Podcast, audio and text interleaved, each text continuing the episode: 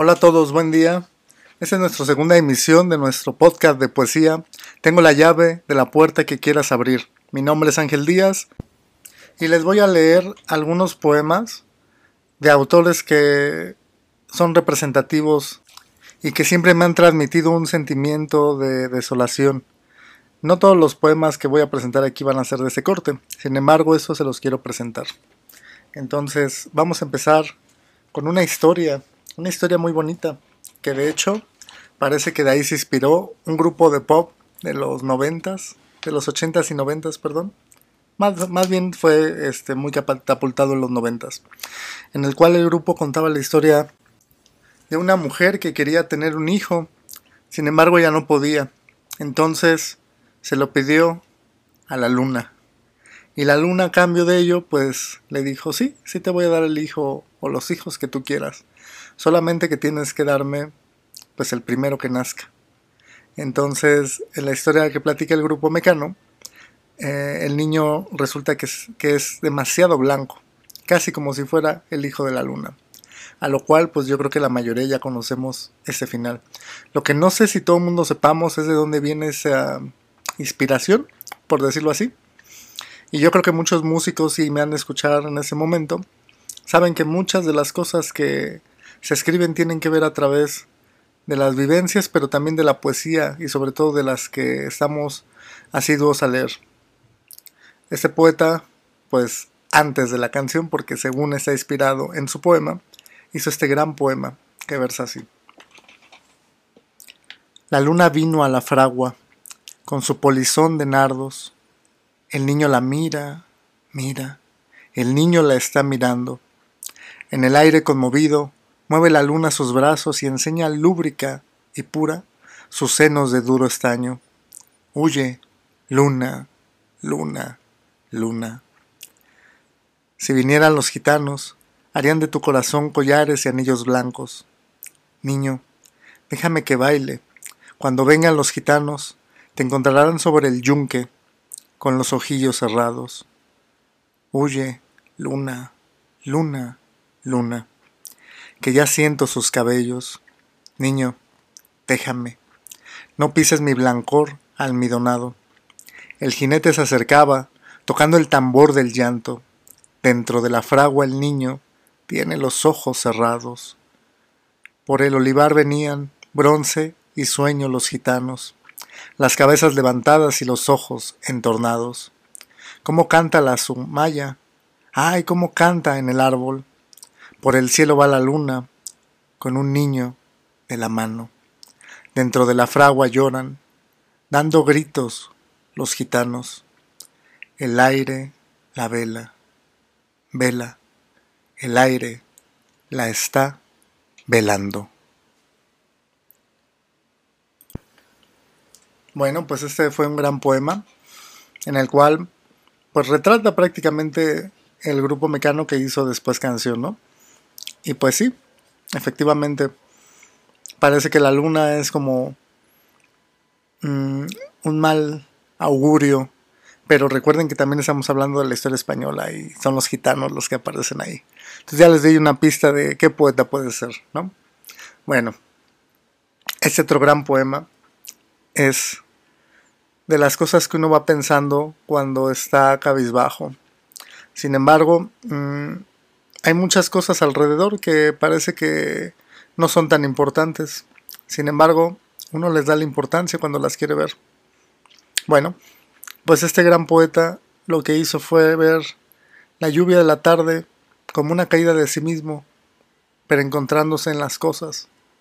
Y aunque parece un poema un poco cerrado y un poco nostálgico, creo que nos da pauta a entender la vida desde un sentimiento en el cual también podemos tener toda la intensidad, que puede ser la tristeza, que puede ser la nostalgia. Entonces, doy lectura a continuación. Esta tarde llueve como nunca y no tengo ganas de vivir, corazón. Esta tarde es dulce. ¿Por qué no lo ha de ser? Viste mi gracia y mi pena, viste de mujer. Esta tarde de Lima llueve y yo recuerdo las cavernas crueles de mi ingratitud. mi bloque de hielo sobre su amapola, más fuerte que su no seas así. Mis violetas flores negras y la bárbara y enorme pedrada y el trecho glacial, y pondrá el silencio en sus dignidades, con óleos quemantes el punto final. Por eso esta tarde, como nunca, voy con ese búho, con este corazón. Y otras pasan, y viéndome tan triste, toman un poquito de ti, en la abrupta arruga de mi hondo dolor. Esta tarde llueve, llueve mucho, y no tengo ganas de vivir, corazón.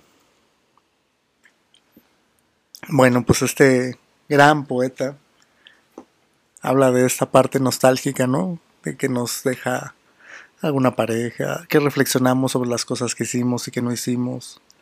Y sobre todo lo que va más allá, ¿no? Va más allá de lo que no alcanzamos a ver en ese primer momento. Pero bueno, siguiendo en este orden de ideas, tengo otro gran poeta.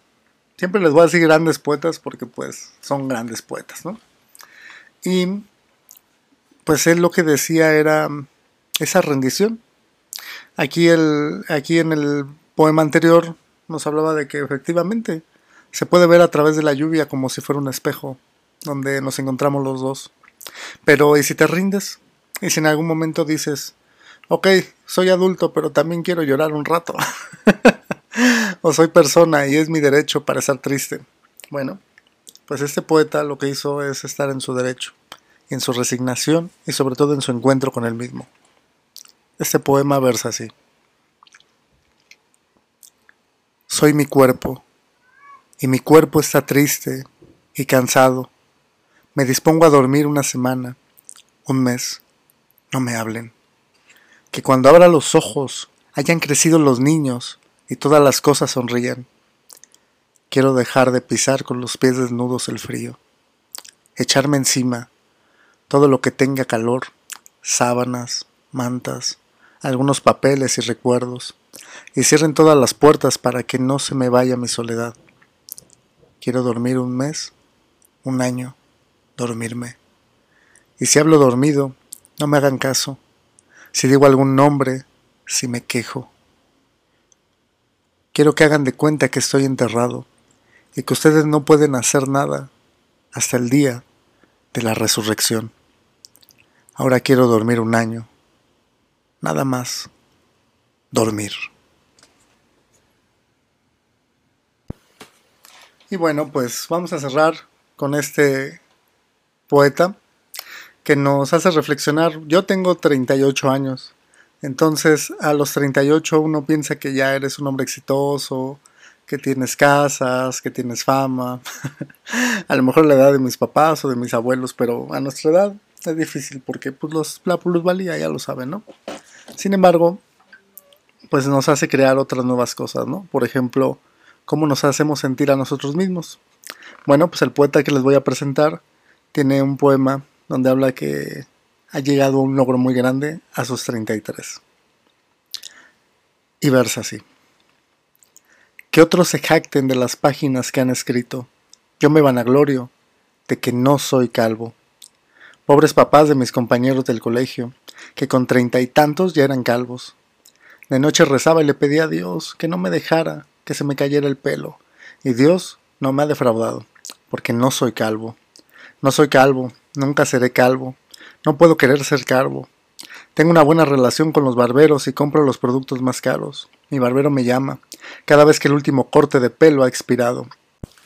Mi barbero que tiene dos años, que no prueba drogas y que se ha enliado con una peluquera casada.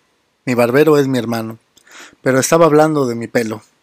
Me gusta tu pelo, dice en chino, la cajera del supermercado. Así entera sueña con un día tener mis rizos. En Taipei trataron de llevarme secuestrado. Treinta y tres años y no soy calvo. Virgen de la Alta Gracia, llámame, llamaré a mis panas para emborracharnos en el colmado. No, mejor sigo componiendo poemas en mi cuarto. Quizás no puedo seguir escribiendo poesía cuando me vuelva calvo. Así que ahora aprovecho, me echo todo el pelo para atrás y aporreo el teclado. Bueno, pues este es un poema más gracioso, por decirlo así.